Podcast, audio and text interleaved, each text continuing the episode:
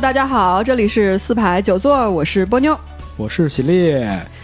呃，祝大家春节休假玩快乐。嗯，因为还没过正月十五吧？没有，没过正月十五啊。啊，OK，然后呃，我们这个节目这个电台叫做四排九座，然后我们目前有四个播放平台，分别在苹果的 iTunes、荔枝 FM、喜马拉雅和网易云音乐。然后除此以外呢，我们还有一个官方的微信公众号。对，有一阵儿没更新了。嗯，每次上新都都有发通知。好吧。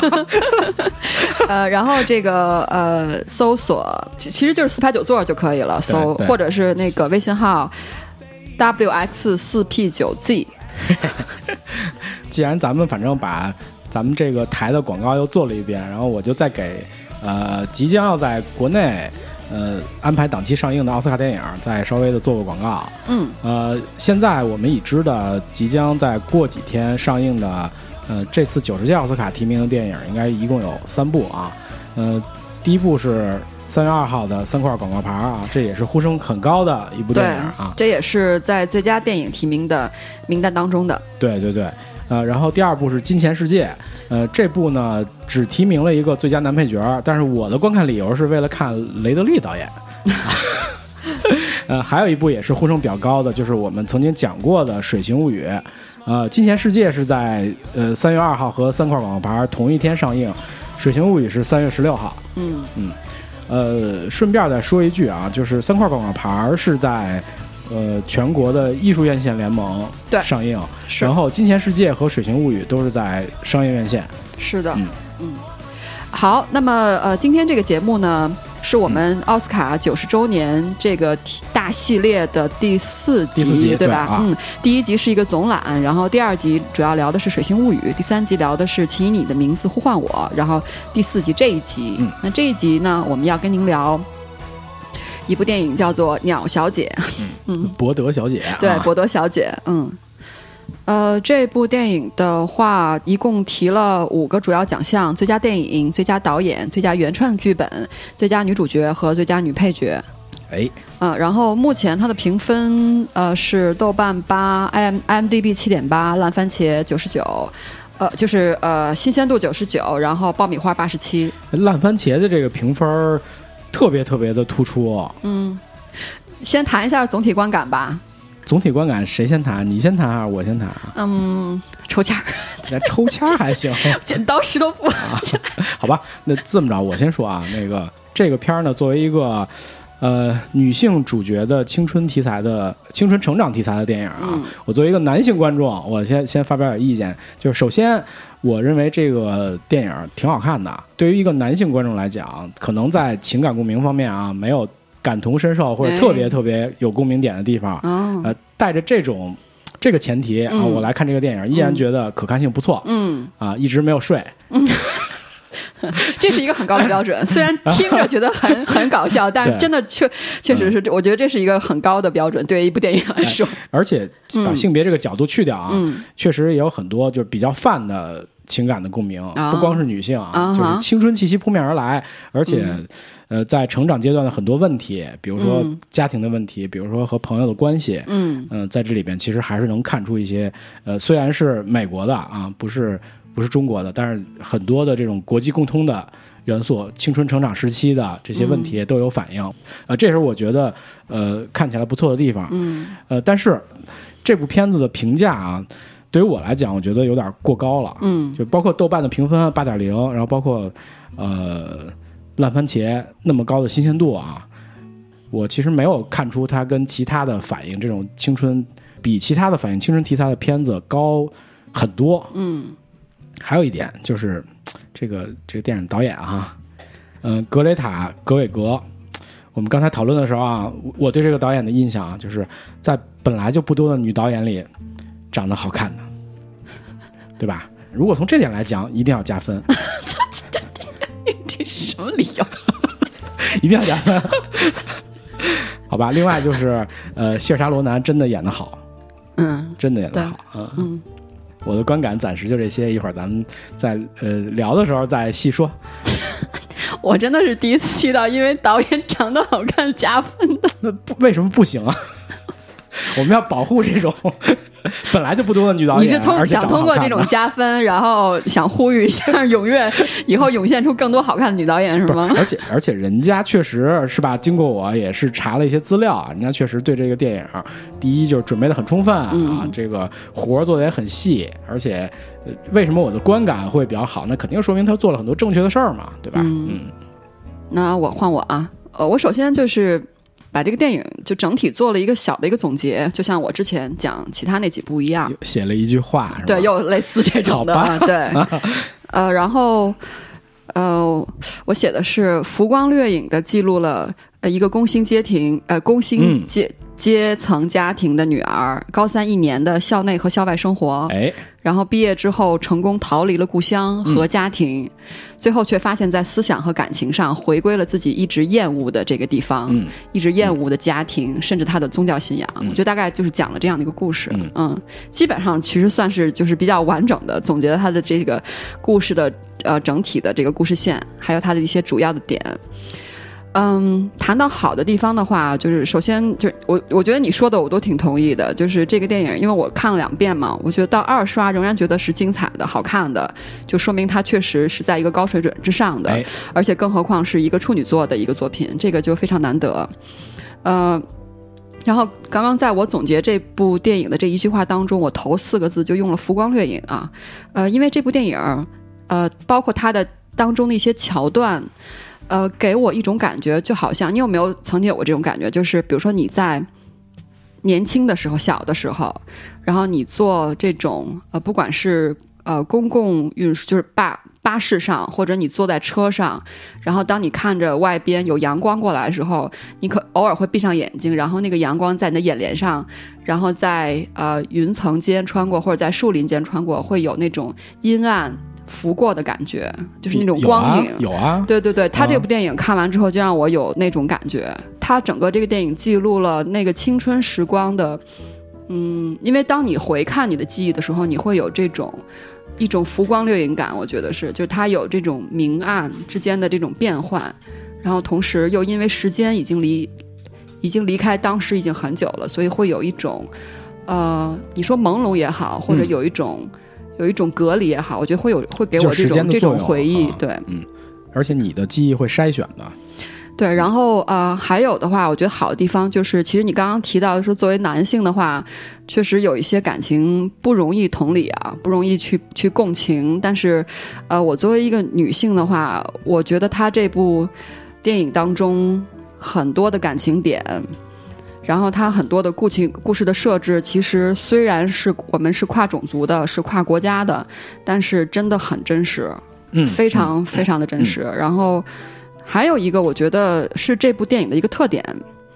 嗯，因为刚才如你所说，就是青春类型片其实数量不少，挺多的，对。然后这部片子，我觉得是很难得，是有一点就是，也是我很珍视的，就是她这部电影当中的这个女主角啊，虽然。她这个名字叫做鸟小姐。虽然这整个电影当中，这个女主角都强迫她的家人、她的朋友、她周围能接触到的所有的人，即使是陌生人，叫她 Lady Bird，就感觉是一个很出位的一个女生，是一个带有叛青春叛逆气息的一个青春期的女生。但是老实说，我觉得从我作为一个女性的。观察的话，我觉得他一点都不叛逆。他的所有的行为特征，除了他强迫别人叫他鸟小姐，除了他偶尔说话毒舌不经大脑以外，但这个即使这个点都很普遍。我觉得他的代表性是非常普遍的。他绝对不是一个，呃，一个相当具有标签性的一个典型叛逆的青春期的一个女生。这个还真的不是，因为她没有吸毒，也就几个标签吧，没有吸毒啊，没有堕胎，没有未婚先孕，然后也没有离家出走，没有各种撕逼。不，哎，有有撕有撕有有撕，但是就还跟我说那种那就不叫撕逼，你知道吧？那，你你刚才说那个标签真的是很多人就是拍青春片的必有的东西啊，对啊，特别是有一些烂片，而且也而且就一个是因为它这种标签非常的好，非常容易抓，非常突出，还有因为这种标签其实特别容易赋予它戏剧的张力，对对对，但是就是这个导演没有去用这些标签，而采用了。其他的那种就是相对具有普遍代表性的，而不是突出代表性那些东西的话，反倒是我珍惜这个珍视这个电影的部分，也是我把它呃作为一个优点放进去，因为它一个是用了这个东西，另外一个他用他导演的手法把这些东西呃非常好的融合到了一部电影当中，这个是呃比较难的，而且还有就是他，我觉得我可以从这个电影当中看出一个处女座导演他的。他的用心啊，或者他的心机啊，嗯，呃，当然这个也带来顺道带来这个，我觉得这个电影的一些不足。如果鸡蛋里挑骨头的话，嗯，我觉得这个导演明显就是他有很多东西想要去表达，他有特别多的感情，他有特别多想说的话要放到这个电影当中，要去告诉别人他个人所经历的，或者他的朋友、他的家人，呃，甚至他所观察的美国社会这种青春的。呃，成长的这种女生，小镇女生啊，所经历这些校内校外的生活，所经历的这些日子，但是就因为她想表达的东西太多了，所以让我觉得这个戏当中呢，有一些桥段，有一些场景，有一些人物可以给她更足的戏份，但她没有，她就是短短的一下，然后就咔掉，换到下一个场景，这个会让我觉得有点匆匆而过的感觉，也会给我一种就是不好层面的那种浮光掠影感。我觉得你“浮光掠掠影”这个词还是比较准确的。刚才说那些其实都是是往好了说，但是这个干，但是谈到缺点的时候，又有点太浮光掠影了。对，都是有点匆匆而过，会形成浮光掠影的一些因素。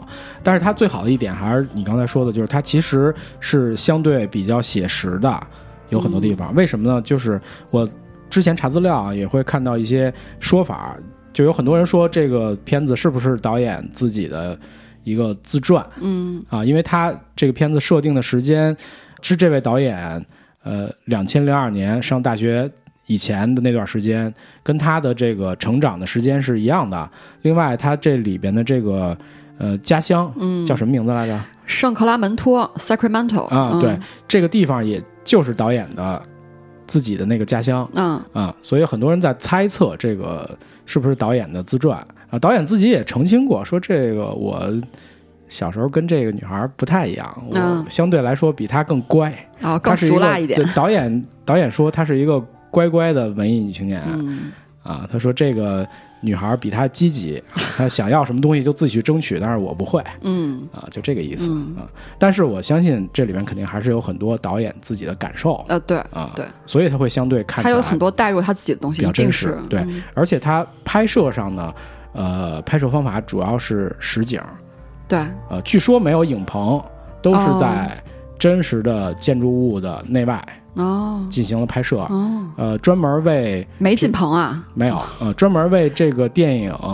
根据美国的一个著名的波普艺术家啊，韦恩·蒂博的插画用色，打造了很多这小女生的哦。家里的这个内部装修，还有那种就是。美国七八十年代以后就没怎么变过的那种城市的破旧的感觉，小镇，小镇，对对对，嗯，呃，他那家乡的名字再念一遍，Sacramento，圣克拉门托。啊，圣克拉门托啊，是加州的一个城市，是一个城小镇还是城市？城市，呃，是一个城市，加州一个城市，对，反正我是不知道这点儿，嗯，呃，这电影的呃里面有情节，就是这个呃。博德小姐去了美纽约之后，纽约之后，她的朋友也不知道加州还有这么个地儿，所以她只能改口说我是旧金山，是吧？因为大家可能都对旧金山这个地名比较熟悉。对对对。但是这个她的家乡呢，这个圣克拉门托恰恰是加州的首府。对，这个跟咱们国家国情非常不一样啊！咱们国家不管任何省份的首府，它一般都是这个省份。最就是经济重心啊，政治重重心啊，对对对对，然后可能规模也是最大的，就是就是各个角度基本上都应该是第一的，suppose 在这个省份，嗯，但是至少在这个电影里，我只看到，反正他们那儿有个机场，其他地方没看到那种。中国的省会城市 的那样的繁荣，是是是，呃，这个场景让我在那个有一个美剧当中，其实也有一些感受，就是那个美剧特别著名啊，叫那个好好太太 The Good Wife，叫律政贤妻啊，那个剧很有名。然后他那个就是伊利诺伊那个州啊，呃。芝加哥是那个州最著名的城市，哎嗯，嗯然后它也是美国的呃，基本上就是就是城市化感觉很重的一个城市，也是因此，一般是如果是要拍城市感很重的嗯影视剧的话，一般就是两个选择，一个是纽约，一个就是芝加哥。芝加哥，然后，但是很就是很有意思的，伊利诺伊州它的首府不叫芝加哥，叫哎 Springfield。哦，对，在这个地方。然后 Springfield 当中，那个他这个剧当中其实给了一片段的镜头，就是就在那个《The Good Wife》里边，嗯就是《律政贤妻》里边，那个也是一个感觉有点破破烂烂的那种的，不是那种呃那种光辉的大城市，不是那种感觉的，嗯。嗯好，然后，呃，那基本上稍微说了一下总体我们两个的各自的观点，然后呃，那接下来我觉得我们要就是聊聊一聊细节的东西了啊。其实，在一开始总体总结这个电影的时候，其实呃，我就表达了我的一个观点，就是呃，这个电影很难得的是，它展示了就是呃非常具有普遍性的一种青春期的呃这种呃女孩的成长一年当中的成长故事，嗯嗯这个是非常有典型的。她不是为了去把这个戏做得更抢眼球，把这个戏做得更剧情化、更有冲突化，而去选择了一些特别有标签化的吸毒啊、未婚先孕啊、离家出走这些点，而是选用了特别特别普遍的这些元素。嗯呃，唯一可能就是稍微有点出位的，就是她这个博就是 bird，就是鸟小姐，她一定要强强迫别人叫她鸟小姐。唯一我看到就是这个点，其他的点其实都挺都挺恰当的。那么这些点都是什么呀？我总结了一下，对，这也是我的问题啊，就是这里面的情感共鸣，就特别是女性特别是女性具体的点都在哪里？对啊然后呃，首先就是青春期成长的女孩儿，我觉得这个其实跨国家、跨种族的，也是跨年，就是呃，应该说跨跨时代的，跨年龄啊。不是跨年龄，我说的就是说，只要你曾经成长，就只要你曾经拥有过青春的，哎啊对女性的话，其实你都应该能够去共情这些点啊。呃，首先就是虚荣。嗯，呃，因为我觉得，当一个女孩当她成长到一定程度的话，她其实就可以开始接触到社会的这些客观的评价体系，嗯，对吧？比如说妆容，比如说服饰，嗯比如说车。哎房子哎在这个电影当中，对于房子有非常明确的笔墨，对吧？就这女孩儿跟她一个。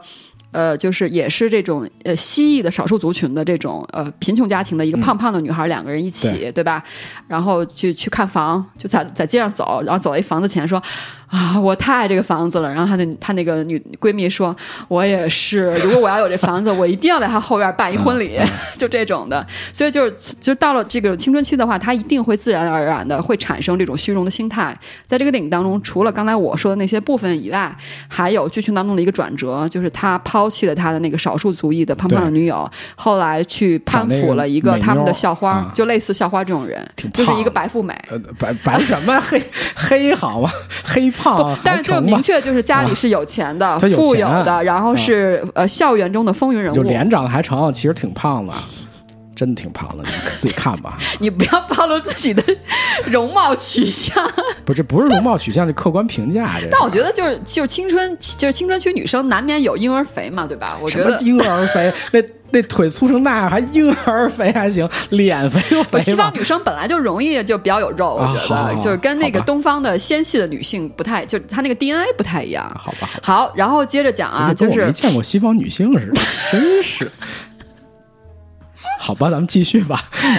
呃，OK，好，那就这个关于这个人好看不好看，我们就不争执了。然后接下来还有一个，他这个戏当中也给了镜头了，去交代这个女生的虚荣的心啊。嗯，呃，还有就是男朋友这个点啊，哎啊，这个女孩是在一个 party 上认识到她她的交的第二个男所谓的第二个男朋友，但其实其实根本就不是什么男朋友，就是那个 Kyle，、就是甜茶演的那一位。然后呃，那一位在那个乐队当中其实是一个乐手嗯、哎是一个对。然后后来呢，经有有几次就是偶尔遇到了这个男生，然后发现这个男生呢就是家里是呃富有的中产阶级，然后这个男生呢读一些很左派的一些读物，比如说《人民的历史》呃，就是美国人人民的历史《A People's History of U.S.、这个是非常有名的一本左翼历史学家写的一个书。然后还有包括这个男孩表达的自己所谓这种。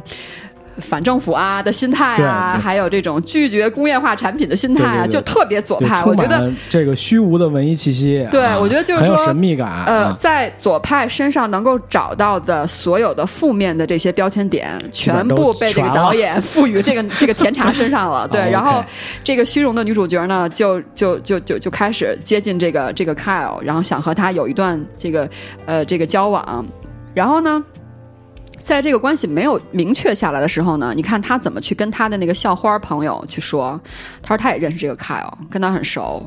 等于他是用用 Kyle 这个人来提高他在校花心目当中的地位。哎，那个时候，他和这两个人的关系都没有确定，他既没有和 Kyle 成为男女朋友，也没有和校花成为闺蜜呢。啊，而且他还说那房子他们家了是吧？哦，当然，大当然，房子啊，当然也造成了后来一个乌龙。把自己身份也隐藏了，撒了个谎啊。对，所以其实是一个青春期的一个小毛病，就是虚荣这个点啊。这不是小毛病，这个大毛病。呃，我所呃。哦但是看他后面有没有一些变化。对对对，就是啊我我我之之所以就是我我还能够就是敢用这个“小”这个词儿，就是我觉得在电影当中，其实电影当中这个女孩身上的毛病都没有最后造成非常。不良的恶果，恶劣的后果对，哎基本上这些小毛病都逐渐被最后被揪回来了，嗯多多少少，对，所以我倒是觉得，就是说，呃，其实它是一个比较。就是还没有那么恶劣这些东西，还有一个就是他这些毛病，其实所有青春期成长过程当中，我觉得其实可能都不限于正常，不限于性别了，不限于性别对，我觉得可能男生也应该有类似这种点吧。我觉得虚荣心这个东西，可能有是显人性的的，也可能东西了有隐性的。这个东西不随着年龄增长而会而会变小，有可能会变大，只是没显示出来而已。对对啊对对，是好。然后呃，还有一个就是呃，自我为中心。我觉得这个也是青春期成长的，呃，不管是男生女生，可能都会有这种问题，就是因为，呃，从你这个生命诞生那个时候，其实就是什么东西都围绕着你的，你是以自己为中心的，只要你哭，你的爸爸妈妈、你的爷爷奶奶、姥姥姥爷就会围着你转。嗯，就是你周围的人给你喂奶、换尿布，对吧？对这种成长模式其实一直、一直、一直，它会有一个延伸性，延伸到青春期。呃，我记得应该是在就是心理学研究当中，就是大概在三岁以后的小孩啊，他就会有明确的一个心态，他就用哭作为他的一个手段去哎，呃要求去提各种要求。对，那个时候，然后在三岁以后的话，一般是在三岁以后了啊，就是具体 case 可能不太一样，但是在那个时间段之后，如果大人的处理方式有问题的话，就会给这个孩子在成长期的时候，嗯、打下一个严重自我为中心的这么一个心理缺陷点，应该是。呃，在那个点的话，其实就应该呃，家长加强这种和小孩的，就是相对理性化的这种沟通。呃，那我觉得其实在，呃青春期的时候，他的这种自我为中心，其实也是从就是，其实你是可以从作为一个单独人类他的成长的这种，呃最初的这种成长点，可以找到他的这种成长的一个呃一个小小的一个脉络。那么在青春期的时候，这个女孩在这个电影当中也是体现了一个非常明显的一个自我为中心表现点有哪些啊？首先就是讲话呢不顾及其他周围所有人的感受，包括她爸妈，包括她的家里的这个兄弟，嗯，然后包括她的闺蜜朋友，然后包括她老师，就她周围所有的人，她都讲话很直接，她不管你是什么样的一个感受，哎啊，对，所以就就肯定会伤到人。这个点不光是电影当中，我觉得现实当中特别特别特别的明显。对对，所谓的、其实所谓的青春期叛逆，有一部分就跟这种心理有关系啊。对，然后还有一个呢，就是呃，这点我可能是要为这个青春期的自我为中心找一个找一点点小理由啊，也是因为呢，就是人不管是男性女性，当他在青春期成长过程当中，首先他经历身体的变化，身体的变化带来了心理的变化，然后就会处于一个相对不稳定、不安全的一个心理状态当中。那这个时候他会遇到一卡车的问题。他在青春期的时候不分性别，我觉得是男生女生都会遇到一卡车的问题，我的感情的问题，我的学业的问题，然后我的朋友的问题，然后我在学校里的什么人际关系啊这些的，哎啊还有包括社会的一些嘈杂的声音都会，还有包括自己家庭、自己父母对自己希望，还有包括亲戚之间，对吧？现在不是说一过年就怕回老家嘛，就怕那个亲戚各种比。这倒确实是一个点。我的感觉就是，他妈我们的这青春还是过得没人家好，自己没有想的那么成熟，有好多东西。就在这电影里，你会发现，其实我发现影视剧有普遍有这个问题，嗯，就是你在表现青春的时候，很多导演会把一些更成熟的思维带到一个青春期的人物身上，呃这个是个不自觉的问题，这不是说他想不想这么拍的问题你。可以举个例子吗？呃，这就是例子。我觉得就是我们在青春期的时候有好多事儿是我们自己想不到的，也许就是国情不一样，也许就是这个就你觉得这电影当中他有想到是不一样？对对啊，他在什么位置？嗯，这个这个就跟那个国情就很有关系了，因为你你中国的这个呃，就是什么高考啊、填报志愿什么这些东西，我还是觉得。就是你自己挣扎的余地要比他这里面要小得多得多啊啊！那是说实话，小多得多，而且就跟中国的这个文化也不无关系嘛。就是所以我就觉得我们在青春期时候想的东西，也可能是年代的问题、时代的问题。反正我觉得想的没有他那么多，包括处理的问题可能都会遇到，但是处理的没有这个里边的这孩子这么成熟。呃，成熟的话，这个客观点我确实同意，我觉得这是存在的。这个确实如你所说，它可能是一个多方面影响的一个结果，有教育体制的问题，然后呃也有相关连带性的，就是家庭家长的影响。因为就如果假设我们中国的教育体制改成了，就是就是这个就是这个大学是你自己申请的，就它没有所谓的什么全国统考，统考完了之后就是自动录取，因为。美国它只有一个 SAT，完了之后你得自己去申请。对，如果我们中国改变的话，我觉得会有非常翻天覆地的不同。我觉得一定会有，它可能会经过呃若干年、两三年的一个动荡期、过渡期。但是我觉得对于个人、对于孩子和家庭个人来说的话，会和现在的呈现方式会有很大的不一样。我觉得是，然后呃，至于这个女孩的，你刚才所说，就是一种成人化的思维带入这个故事当中的这个成长，这个青春期的女孩，呃，除了我觉得在结尾啊，我觉得她有一个自然性成长，她自己领悟到了，哦，原来她以前不喜欢那些东西，她其实她都她都在她血液里的，都是她喜欢的东西。但是在那个之之外，在那前五分之四的剧情，我觉得它都是有中外同样的这种问题，青春期问题。这个没问题，我但这里面我其实刚才说的也不止这一部啊，其他的有很多这样的，有的有有有有不太明显。呃，有一部我现在就能想到，因为咱们之前有一期节目聊那个夏天的电影，然后当中我分享了一个电影叫做《小曼哈顿》。然后我就提到有一个剧情，就是这个小这个小男孩有一个呃有一个应该算初恋或者早恋吧，就那会儿你想幼儿园那会儿嘛。然后他后来爱上一女孩，然后当然这女孩就是要离开他去呃上那个 summer camp，就是那个呃去上那个夏令营。夏令营。夏令营完了之后也不会再跟他再再有哎交集了，因为他要去另外的那种贵族学校什么的。然后这小男孩就说：“我恨你。”然后就把女孩给臭骂一顿。然后两人就就崩了，崩了之后，然后后来小男孩竟然有一个自我神奇的自我成长，然后去找那女孩去了，跟那女孩道歉什么的。然后当时我记得我们在聊那段的时候，你就说，你就说这段就明显就把成人的思维带入小孩身上了。小孩应该不会这样的，嗯，他没有，他想不到那些东西。好吧，嗯，好。然后呃，虚荣啊，自我为中心啊，然后呃，当然了，自我为中心，我觉得很有明确的一点，就是他对他自己的家庭他是不关心的，他在家庭当中发生的那些重要事件啊。他全都不在心上，当然并不意味着这个女孩是坏人。这小女孩真的不是坏人，也是因此我才敢放“小毛病”这词儿在这个地方。所以最后她，呃，当他一旦就是他家庭当中的这个关键性的问题被揭露的时候，小女孩是很伤心的啊。所以最后他开车就播播放他开车那个风景的时候，那段才能比较的感人。对，那段也老让我回忆起小时候，就是坐车，然后闭着眼睛有浮光掠影，就那种感觉特别强烈。主要是我觉得他那会儿是对他家庭里的有一些事儿有所感，而且感同身受了，开始跟他的母亲有一个心灵的沟通的时候，呃，会让你觉得比较感动。对，嗯，好，然后还有啊，接着聊小毛病，自私啊。对吧？自私其实是有自我为中心的，呃，这个一个啊，对，一个统称，呃，然后还有就是我比也比较不太喜欢的，这也是自我为中心的一个表现方式，就是呃，刻说话刻薄、伤人啊。这个青春期，你好像似乎很难避免这个事儿哈。我觉得，我觉得很难，我觉得很难。对，呃，大概就这些吧。我觉得这些小毛病都在这个女孩身上有了体现，然后这个被这个电影所展现出来了。然后呃。当然，在这一年当中的话，随着她成长，呃，她逐渐通过自自己学习、自我自我感悟的方式，最后都把这基本上都算是把这些问题克服了，挺正向的，对对吧？是是是，没有干那几件事儿。对，标志性的三大罪啊，青春期成长三大女女性青春期成长的所所谓三大罪。大学呢？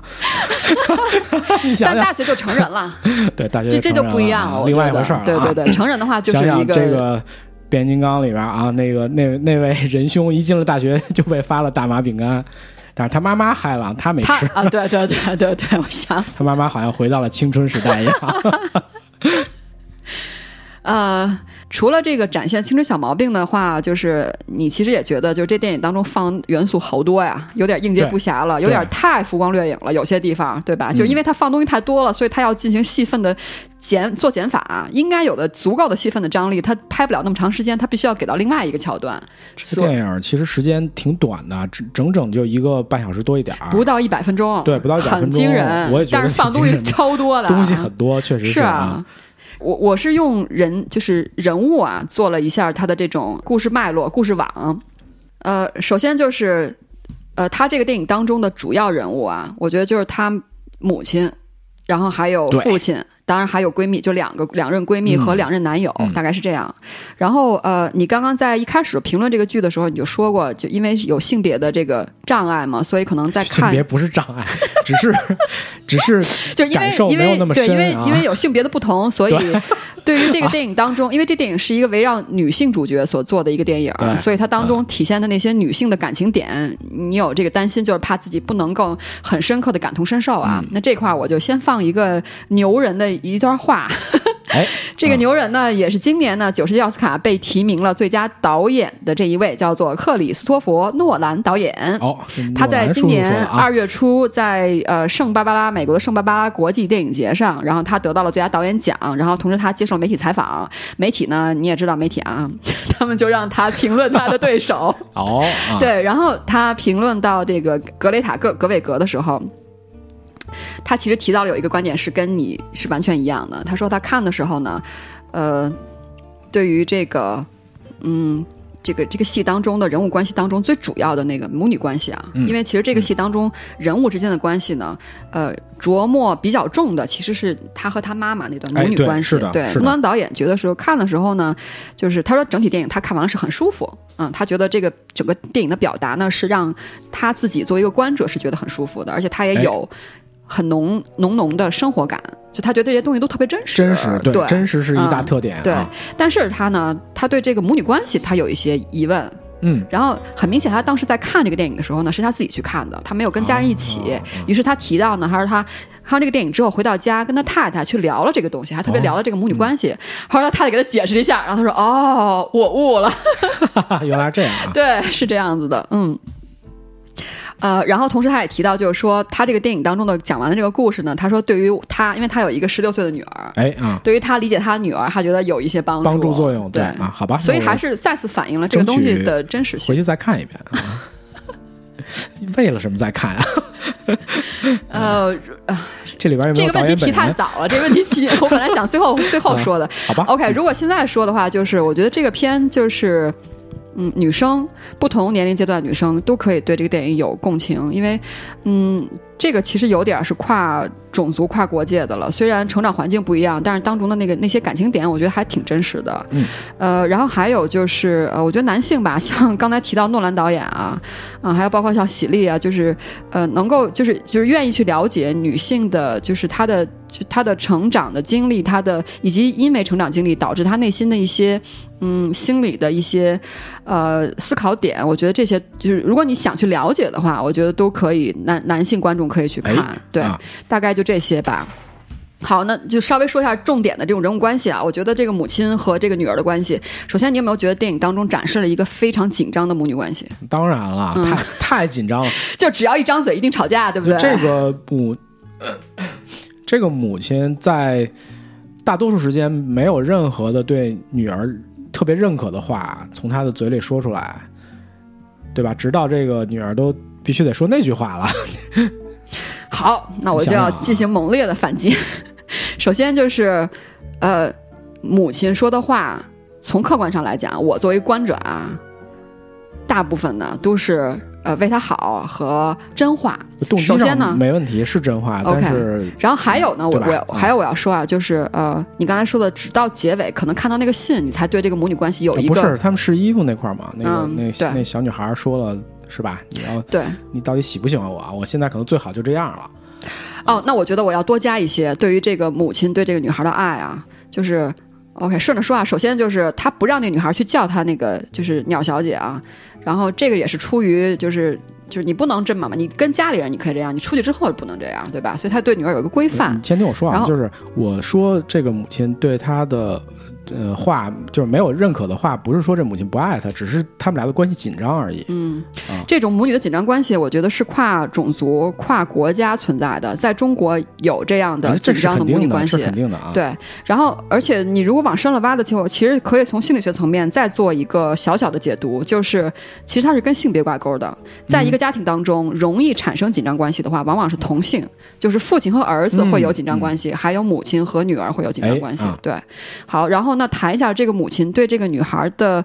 呃。的爱的表达，我觉得其实有几场戏，我觉得可以说一下。你刚刚提到试衣间那场戏，试衣间那场戏基本上在后三分之一出现的，就比较靠后边。对，然后再往前的话，其实是有一段戏是，呃，母女在厕所里，家里的厕所里，这女孩刚洗完澡，她哎妈妈要进来用用洗手间，嗯然后，呃，他们俩有一段短暂的对话，主要谈的是她爸爸的抑郁症的问题，哎然后也是，我觉得应该是我看这个片儿记忆当中是第一次，呃，这个女孩了解到他们家的重大事件，哎，然后让她有一个全面震惊啊，然后但是情况也很特殊嘛，那是她刚跟她那个男朋友搞完嘛。是，对对对对对，但但是但是她先问的，她先问她妈妈是什么时候可以有性生活，然后才牵扯到他爸的抑郁症。但是那个时候，那个女孩不是她情绪最 low 的，是因为她和那个男孩，那个男孩不是第一次，还没有被揭露，那个是她和妈妈对话之后，然后才被揭露的。就他们俩又有一次，又有一次滚床单，然后后来他妈去接她，你记得吧？嗯对，这都发生在他们在厕所哎对话之后。是是第一次还是不是第一次？那没上床，他们俩。呃，我 我猜测呢，是哦，那次没。对后后来啊，对，我知道了，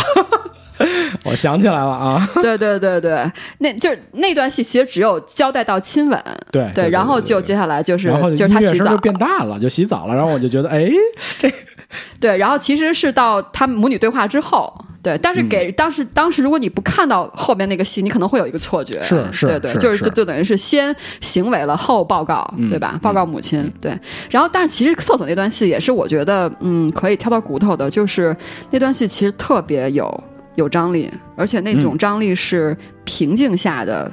震撼，我觉得，因为他妈妈整个那段戏很平静，是即使是在说他爸爸抑郁症的时候，也特别特别的平静。但我就觉得吧，呃，我可能是因为导演这个电影当中放的东西太多了，他要讲表达太强烈了，就自我表达欲望太强烈了，所以他。剪了一个不到一百分钟的戏，他必须做减法，所以他把那个戏给剪短了，或者他或者说他给那个戏的戏份就很少，他拍的就很少。但是其实呃，我觉得那段戏应该把那个在戏再做足点儿，因为就是他那个故事的转折太太强大了，我觉得。嗯，我觉得在那个时间段，那个女孩所表达的那个情绪点还没够，而且也没有给到她妈妈更足的戏份。我觉得，嗯我觉得那那个那一段戏是我觉得挑骨头的话，我觉得可以再给的足一点。嗯，好，然后呃，再往下的话，就是你刚刚提到那个试衣间，就他他带他女儿去选那个 prom，就是那个呃毕业舞会的那个礼服啊对，然后呃。呃，你谈到就这女孩问她妈说你到底爱不爱我，就那段话呀，呃，那段话是通过台词的，但是我觉得 OK，呃，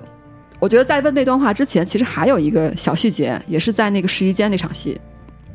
就是他妈女孩进去之后，你记得吗？他妈靠着那个墙摸她那个门，摸那个门的时候，特别柔弱的问了一句：“说你一定要去，就离离开那儿去去哪儿哪儿吗？”嗯我我印象当中是有那样的，具体说什么我不太记得，但是有他妈那个那个肢体动作，嗯。其实那那个点，其实就是能够展现他妈其实是非常依恋这个女儿的，不愿意哎让女儿远离他。我觉得那个是那个镜头是是给到了，嗯嗯。但是呢，我又觉得，就是这段母女关系的真正和解是通过那些信，我觉得有点硬。就最后他妈给他他写了一堆信，然后没给他，他他他爸把那个信给他，我我我知道，嗯对我其实觉得他最后整体的转折都略有点儿都都硬。对，就特别奇怪，他怎么就一下去了趟教堂，喝了个酒，然后就就悟了，就就想家了，就怎么怎么着？这个还是过了很长时间，因为我觉得时间上没有表现特别多。嗯，我我觉得是这样，就是他的那个和解，我基本上有三分之二我是认同的，只是后、后三分之一可能觉得有点硬，就还是说就是因为他去了一个大城市，对我觉得，我觉得通过电影，我我能够我能够、嗯我能够就是我能够被被感受到这种这种和解，就是他去到了纽约，是等于从呃从西到东是就很就很远很远啊，而且是从一个小镇一下到了一个大城市，特别大的城市，对。完全不一样的生活。，然后首先我觉得他是体，他是告，他是通过电影告诉了我们这种呃，是故乡认同，就是哎，他遇到一个不知道什么人的一个男的，然后在一个聚会上，大学生嘛，经常聚会哈，喝酒，然后呢，就你你经常会遇到一些不知道什么人的人，然后这个男的就问他说你从哪儿来的，然后他说，对吧，Sacramento，然后男的说、什么？说 San Francisco。啊啊，还好都是 S 打头的，然后，然后之后这个女孩就表现了一个非常的，就就感觉在在深深的叹气那种那那种无奈感。啊对啊就是但但是我、嗯我觉得作为一个观者，我通过那个镜头，我能够感受到那个时候他开始有共情了，有对对对于故乡的共情了。他这个情节就是为了表现对故乡的共情，对，就是为了表现你。别人都不知道我十八线小镇怎么了，他妈是我们家，对对？吧？然后那场戏还没完，他还问那个男的说：“那个你相不相信上帝？”对我记得好像是有，对啊是他有问那个男的。然后那个男家 家里人给你的名字好不好？什么这种，对，吧然后他啊说，对，然后他就说，对，我们可以就是就可以用父母给自己的名字，但是却不相信上帝。对，对啊，那个那个镜头交代的，我觉得，哎，就让我能够感觉到说啊，他就对他那个当时就是呃就是高中时代就是、呃厌恶的那个天主教信仰又有了一个共情。我教觉得，会学校，对对啊，对，然后我我就。我这一点我也是接作为一个观者是接受的，但是等到他母亲给他写那封信，就是他母亲对他所有的，呃，就是这种紧张关系都在那封信当中找到了解读。我我不太喜欢这种方式啊、嗯比如说，我作为我看到，就是因为我一开始我对他哥哥的那个身份，我就猜测是一个领养身份，领养他是西呃西裔的还是什么？反正不是对，是吧？就是黄种人人群，黄种人的肤色，对对对对对然后，但是这个东西在这个电影当中没有再多琢磨了。啊，哎，对，他说了他是蜥蜴的，他名字是蜥蜴名字，所以才上的伯克利大学。在他那个信当中有一个解读，就是说他妈妈是到了四十二岁才有了他，啊，这个是让我非常就是之前没有任何交代的一个事情、嗯啊，也让我通过这封信知道啊，原来这个紧张的母女关系之所以到这样的一个状态哦，原来是有这么深的一个东西啊的存在。因为就是说，如果你领养一个孩子，然后你再生，其实这都不构成这个这个这个矛盾这么大，因为等于他妈妈是在非常非常年岁非常大之后才有了他，这个也造成了家庭经济紧张的一个原因，哎你记得吧？是就是因为其实这个戏一开头就交代了这个家庭经济的紧张问题，就是他爸和他哥都是去了伯克利大学读的书，太紧张了，他们家比《绝命毒师》都紧张，我觉得。再到后这个戏的中段交代了一下，就是说，当他们当他和他母亲吵架，就是他母亲把那个账单拿出来说，你不能去那么远大学，我们根本就付不起这个东西。对，然后他说，那为什么我哥就能去？他妈说，那是因为你哥已经去完了，我们才有着你人家这事儿。小姑娘后来都反击了，拿你你说多少钱我还你，是吧？就那种，但是他妈就特冷静，我恐怕你将来挣不了这么多，或者负担不起啊。那段戏其实我觉得是跨种族、跨国家的那段戏，我相信在现中国现实社会当中，一比比皆是定一定有这种肯定的，一定有这种场景太相信了，太相信了啊，嗯，一定一就特别特别现实。但是你知道，是因为那个信的解答让我明白了，说为什么他们家怎么着都付不起这个女孩了，就是因嗯为他们家钱全都供养他哥去了。他后来去纽约上学，应该是把房子抵押了吧？对还是怎么着？反对正贷款了，后来是啊。对。看这个电影的时候，老让我想起了另外一个电影，叫做《啊朱诺》，你看过这个吧？朱诺我知道，嗯、对我，我觉得朱诺是，就是如果跟这个电影相比的话，我觉得略略略略略胜一筹的嗯一个嗯青春成长期的一个电影，哎我觉得，啊嗯。然后自己推荐的一个片儿，我自己很喜欢，但未必所有人喜欢。就是有一个电影叫《我和 Earl 以及将死的女孩》，这名字特哎长。嗯对，这也是一个嗯青春成长的一个故事。嗯，这个片儿我就是超喜欢，我觉得对。好吧啊，行，那么时间有限，我们只能就是跟您分享这些了。然后，呃，我们这个九十年奥斯卡的这个大系列的话，因为马上就要到颁奖礼了，所以未来您会看到我们可能连续每天都会上新。我们还有包括这一集在内，应该还理论上有三集，我们想在颁奖礼之前能够完成上线。呃，到这边也可以做一个小的预告。呃，这一集是。呃鸟小姐，然后我们还会聊华盛顿邮报，还会聊三块广告牌，对哎这几部，对，然后我们都会尽量保证在颁奖礼之前上线。哎颁奖礼之后的话，如果我们能凑上录音时间的话，我们争取再录一集对颁奖礼的一个评评吧，点评吐吧。槽啊，主要是吐槽。对我刚才脑子里想着吐槽，没敢说。吐槽吐槽。好，啊那就这样。然后呃，祝您元宵节快乐。嘿好，元宵节快乐啊！嗯，好，拜拜。拜拜，下期再见。I'm wrong and I'm sorry,